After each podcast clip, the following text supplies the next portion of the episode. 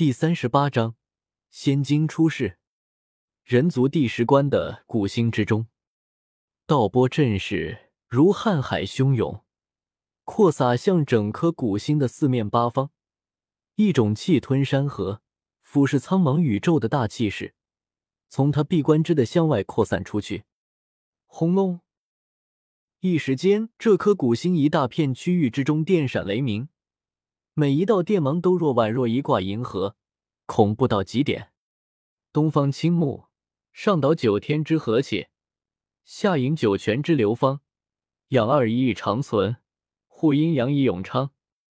周通的道功经一点一点的诞生，其体内有各种诵经声出现，古星的天地大道都在与之共鸣，共同震颤。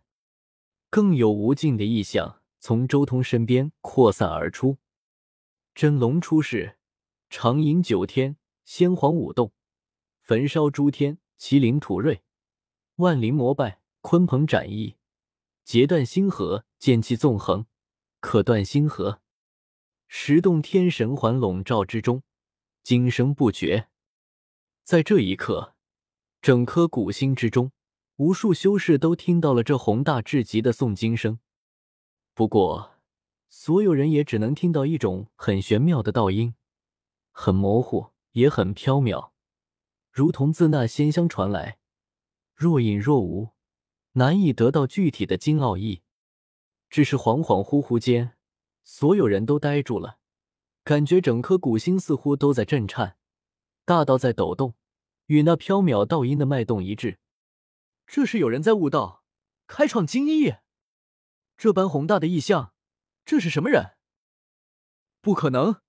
这种宏大的经不应该是这颗古星上的修士能参悟出来的。这种可怕的异象，几乎能堪比我祖上记载的古之大帝悟道异象了。不错，绝对不可能有人在这里悟出这样的道。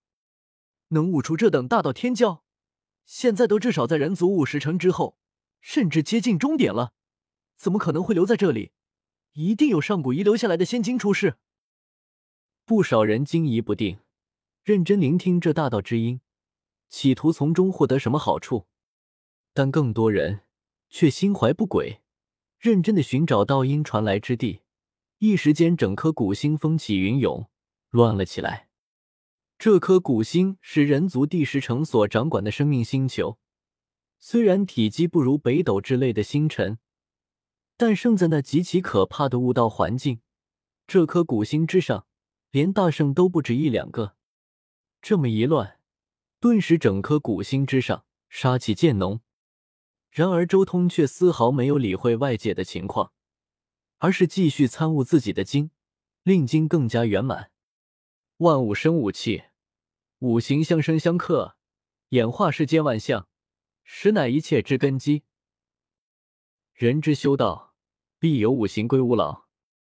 周通心中静静的参悟自己的大道，天地轮海运转，阴阳生死逆转，化归无极，无极移动而为阳，静而为阴，万物各极其位，谓之太极。太极五灵冲，一动一静，互为其根，是以五行归五老。五行一阴阳，阴阳一太极，太极本无极。到了最后一刻。一切都在五脏之中流转，周通的血肉、骨骼、腹背、五脏六腑，莫不在发光。道功渐成，阐述世间万象，大道轰鸣，绚烂的仙光和仙气在周通的轮海和道宫之中互相流转。他血肉、骨骼、腹背、五脏六腑都在蜕变升华，最终五行精气沸腾。衍生出五个神奇。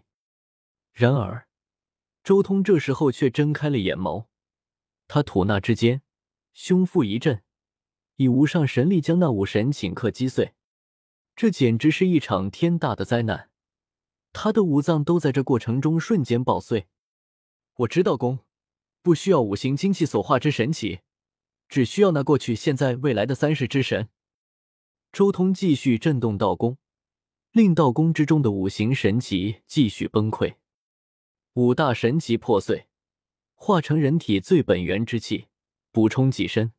他那紫色的血肉也在律动，发出轰鸣，开始重组，更加强大。世间大道万千，但周通的道并不需要这五大以五行之力和道功凝聚而出的神奇，伟力归于一身，这才有可能再走得通战仙之路。若是留着这几个神奇分散战力，将来势必难以贯通战仙路。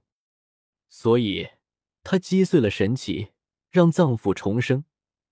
而那五大神奇所化的本源之气、法则、神炼、秩序、神侠，则全部融入人体一身之中，化作最强大的自己。这就是周通的道功经，以天地无极为始，动与静、阴与阳的运转，化作五行，最后却又返本归元，重归本体。十洞天神环笼罩，无数神药散发着大道气运。止于那唯一的无敌身，而在他周通的胸腹之中，再无道功神奇，只有存在于过去的道音袅袅以及那未来的不灭灵光。而这时候，周通也缓缓睁开了眼眸，一股盖世无敌的气息绽放而出。三年悟道，意在创法，我已经在这里沉寂了四年，接下来就是真正的战斗了。周通起身，这简简单单的动作。简直像是一座大山拔地而起，浩瀚而宏伟，滚滚力量如潮，惊天动地。我创法的意象，想来应该引动了整颗古星的震动。在这里，绝对不缺任何对手。周通随手一挥，混沌青莲化作一道青光，重新扎根在轮海之中。轰！他浑身紫血冲涌，每一滴都璀璨晶莹。透过身体发出无量仙光，拥有一种不朽的神性。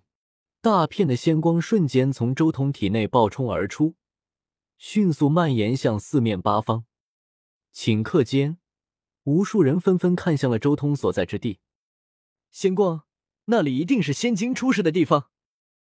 哈哈，造化终于要现世了！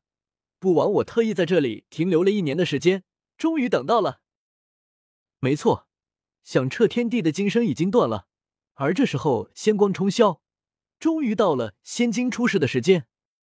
传闻当年无始大帝也曾经在这颗古星停留过，难道会是无始大帝遗留下来的造化吗？所有人看向那冲霄仙光，眼眸炙热无比。这若有若无的金声，已经响彻整颗古星一年了。无数人寻找金的方向，但始终一无所得。许多人纷纷猜测，肯定是还没有达到仙经出世的时间，所以只闻其音却不见其。